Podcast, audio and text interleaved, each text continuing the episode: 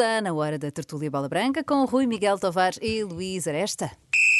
Boa tarde a todos. Boa tarde Alô, a bom todos. dia, tudo bem? Eh, eh, em Bom destaque na tertúlia de hoje, a Seleção Nacional, que amanhã vai tentar carimbar com Salero, esperamos, eh, a segunda presença na final, eh, na fase final da Liga das Nações. Torneio, importa sublinhar que Portugal até já conquistou e logo na primeira edição em 2019. Depois da goleada em Praga, Portugal recebe amanhã em Braga a Espanha e até pode empatar sem problemas, porque eh, no último sábado a Espanha perdeu em casa com a Suíça, enquanto Portugal espetava 4 na República Checa. Rui Miguel Dovar, eh, o que é que retiras de positivo e de negativo do jogo frente aos checos? Bom, de positivo, eh, tudo, não é? Porque foi um jogo resolvido bem cedo, eh, com os jogadores eh, todos amarelados, eh, em risco de, de se virem outro amarelo, não jogassem com, com a Espanha. A verdade é que todos eles cumpriram, jogaram bem. A outra verdade é que a Chequia prevaleceu a ideia de que era o, o adversário mais frágil do grupo. Eh, o Dalot brilhou, eh, também jogaram bem outros jogadores, mas foi um jogo de, de sentido único, sem dificuldade. Eh, portanto, foi só um mero pro forma.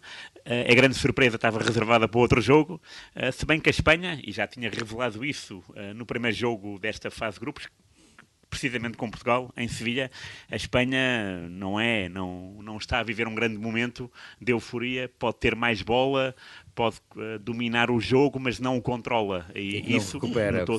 Não, não, não, não recupera. Portanto, eh, o empate também é uma.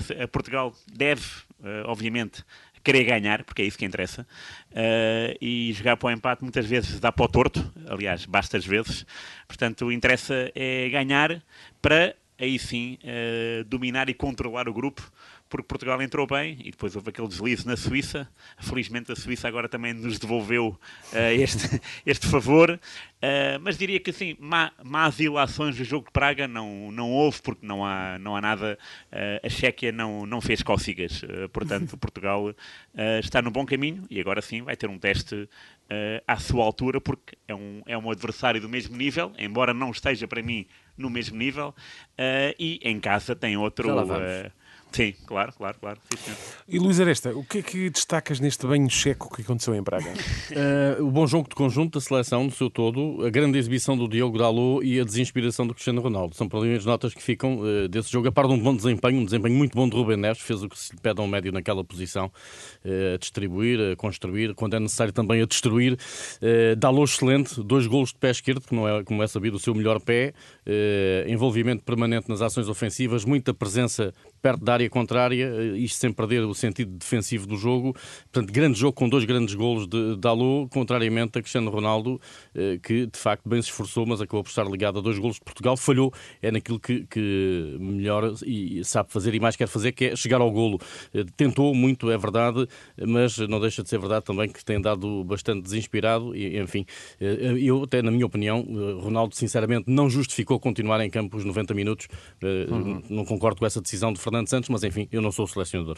Pegando nessa- na- naquilo que acabas de dizer, Luís, eh, que alterações admites que Fernando Santos possa operar no 11 nacional diante da seleção espanhola? Por exemplo, eh, e falavas dele aqui agora, depois do jogão de Diogo Dalot, devemos contar com ele frente à Espanha ou o estatuto de outros jogadores eh, irá sobrepor-se? Eu diria que o Diogo Dalot eh, é merecedor do prémio da titularidade amanhã eh, frente à Espanha, mas, mas, isto vai sempre mas, podendo contar já com eh, o João Cancelo, eu acho que dificilmente o lateral do City não estará no 11 de Portugal. O mesmo aplica ao Nuno Mendes, apesar da exibição muito segura do Mário Rui frente à República Checa. No meio campo, eu acho que o Fernando Santos não tem razões para mexer. Este quarteto composto pelo Ruben Neves, o William, o Bruno Fernandes e o Bernardo Silva está bem e recomenda-se. Na frente, em coerência com aquilo que eu disse há bocadinho, não me chocaria que Cristiano Ronaldo começasse no banco.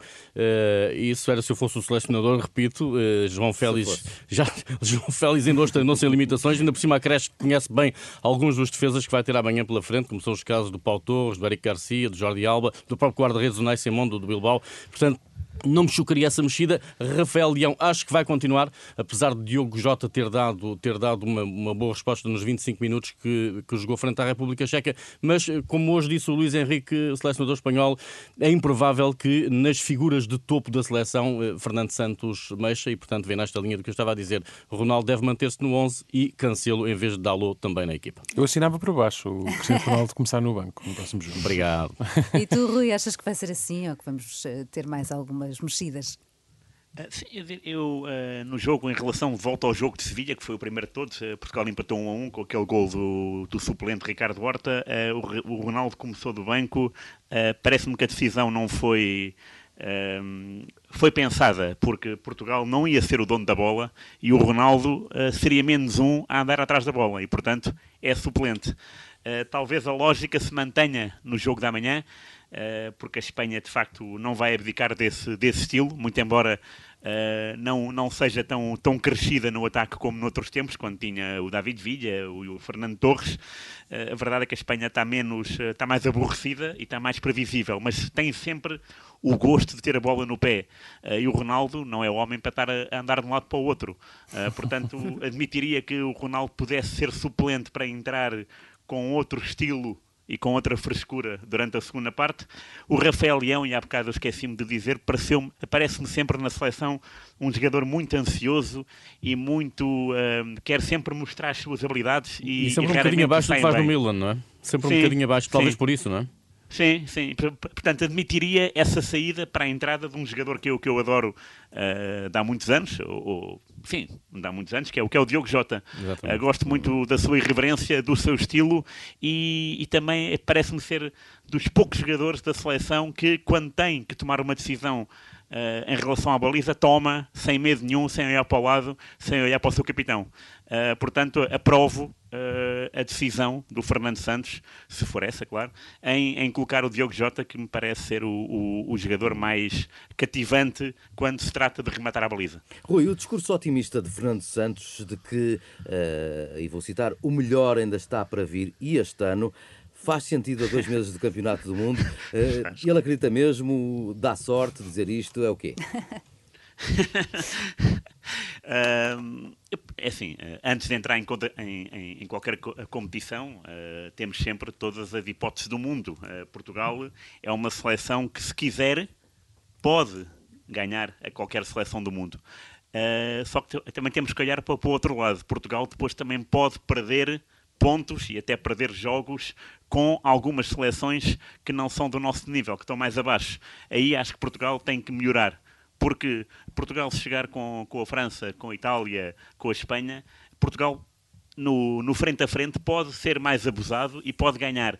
O problema depois é quando aparece uma Coreia do Sul, quando aparece uma Suíça, eh, de vez em quando não, não estamos a, a esse nível. Comparando, mal, mal comparado, ou então não, bem comparado, é como no Campeonato Português. Eh, Porto e Benfica são de facto aquelas equipas que quando vão, eh, quando estão aflitas e quando têm que provar alguma coisa, provam, seja qual for o campo. E Portugal ainda não atingiu esse estatuto porque às vezes uh, e esta Liga das Nações provou, uh, perdeu na Suíça. Portanto, é preciso um Portugal mais regular. Se Portugal fosse regular, acredito que vá ser, que vá muito longe, uma meia-final, como já fez com, com o Scolari em 2006, porque temos jogadores para isso temos muitos bons jogadores uh, e dá para trocar. Aliás, há pouco falavas do Dalot e do Cancelo. Para mim, Cancelo é o melhor lateral direito. Uh, mas o Dalot, depois, quando joga, também cumpre e marca gols. Isso é ótimo. Portanto, nós temos esta variedade que muitas seleções não têm. Bons problemas, e isso não é? é uma vantagem que, que, os outros não têm. É preciso é, é, é ser da audaz na abordagem ao jogo e ser mais corajoso.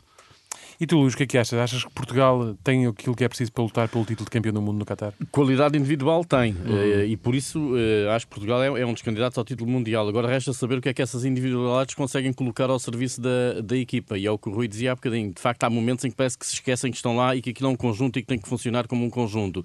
Veremos, veremos por exemplo, o que, é que, o que é que vamos ter amanhã frente à Espanha. Se vamos ter uma seleção que vai querer ter um bocadinho mais de bola, que vai saber colocar pressão em cima do adversário.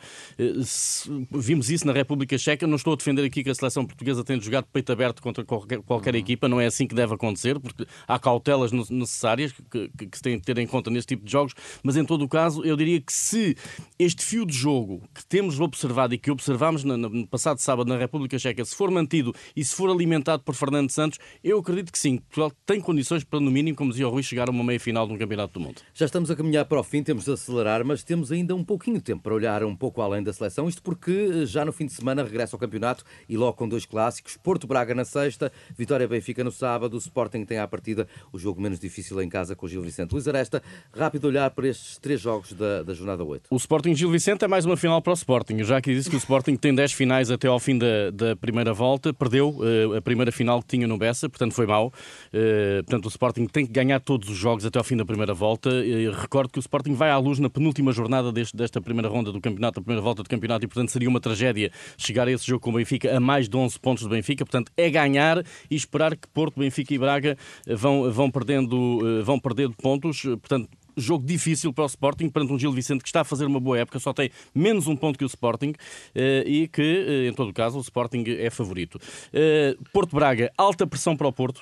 Uh, Sérgio Conceição experimentou num jogo há dias com o Brasil um esquema de três centrais, que até já utilizou em algumas, uh, algumas situações em jogos europeus. Não sabemos o que é que vai na cabeça do treinador do Porto. Uh, há, outras, há outras questões a envolver tudo isto. Por exemplo, o Uribe só vai chegar muito perto do, do jogo com o Braga.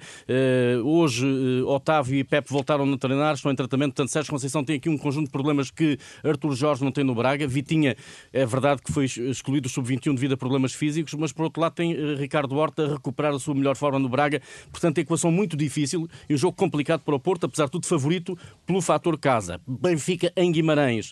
Não perde em Guimarães eh, desde 2015. Aliás, não perde pontos em Guimarães desde 2015, se é que está correto. A última derrota foi em 2012. Diz-se que Guimarães é um campo difícil e é, eh, pelo ambiente, pelo estádio, pelo todo o entorno à volta do jogo, mas a verdade é que o Benfica tem passado em Guimarães. Penso que vai a Guimarães num momento bom eh, e é favorito para este jogo. E é um jogo interessante para se perceber se a pausa e até se as minis férias que, Roger Schmidt concedeu aos jogadores do Benfica foram não positivas. Um, jogo interessante para seguir uh, quatro dias do meu, de um jogo importante também com o PSG para a Liga dos Campeões. Rui Miguel Tavares, quem é que achas que vai então sair vencedor desta, desta jornada que vem aí? É uma jornada muito interessante, começa logo na sexta e é o, para mim é o jogo mais importante. Uh, Porto Braga é muito, muito, muito interessante. O Braga está a fazer um campeonato excelente. Uh, muito parecido com aquele que conseguiu com o Domingos Paciência em 2010 e, e, é bom lembrar que o Braga chegou até a última jornada a esgrimir o argumento do título com o Benfica. O Benfica ganhou, o Jorge Jesus. Uh, Uh, e o Braga, nos tempos recentes, já nos habituou a sair do Dragão uh, triunfante. Uh, uma vez foi com o Ruben Amorim, que ganhou, e até o Porto nesse dia falhou, nessa noite, falhou dois penaltis, um pelo Alex Telles e outro pelo Soares, se não me engano. e depois também eliminou o Porto, deste Sérgio Conceição, da taça. Portanto, é um Braga que, tem, que já sabe o que é ganhar no Dragão, vai chegar lá com parece-me, atitude de, de vencedor uh, para se manter colado ao Benfica.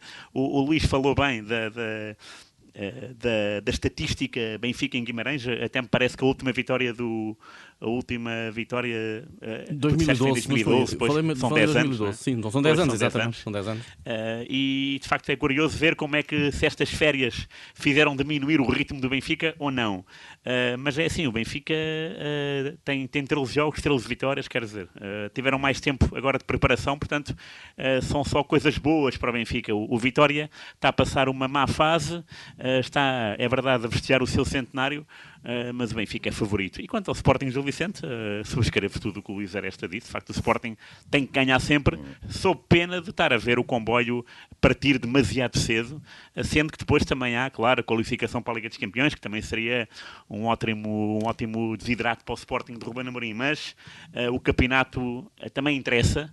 Uh, e o Sporting tem, claro, uh, começar a ganhar, a, a, ganhar o ritmo de ganhar. Uhum. Uh, mas vai ser uma jornada muito interessante e já agora falar de outros clubes que estão à frente do Sporting, como o Casa Pia e o Boa Vista, que também seria interessante ver como é que eles veem estas férias, se, se, continuam na, na, se continuam sempre, sempre a abrir ou se vão abrandar o seu ritmo. Ora bem, esta tertúlia não ficaria completa sem o muito aguardado momento insólito da semana, apresentado por ti, Daniel Leitão. É verdade. O que é que nos contas esta tarde? Olha, na, na última jornada da Premier League, aos 91 minutos do jogo Brentford-Arsenal, Arteta, o treinador dos arsenalistas, decidiu tirar o português Fábio Vieira e colocar em campo Ethan Nawaneri. Ethan tornou-se assim o jogador mais jovem de sempre a alinhar na Premier League, com apenas 15 anos e 181 dias, quebrando assim o anterior recorde de Harvey Elliott, que alinhou pelo Liverpool com 16 anos e 30 dias. Até aqui tudo bem. O insólito é que Ethan não se pôde sequer equipar ao lado dos restantes colegas do plantel de- do Arsenal em virtude da lei da proteção de menores que vigora na Inglaterra.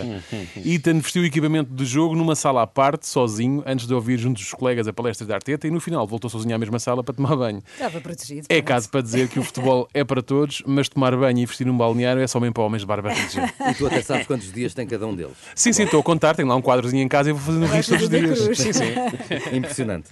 Muito Bom. bem. Obrigada a todos. Boa semana. Terminamos então assim Obrigado, a tertúlia Bola. Branca. Voltamos a encontrar-nos na próxima Até para a semana. segunda, sempre às sete e meia. Até para a semana.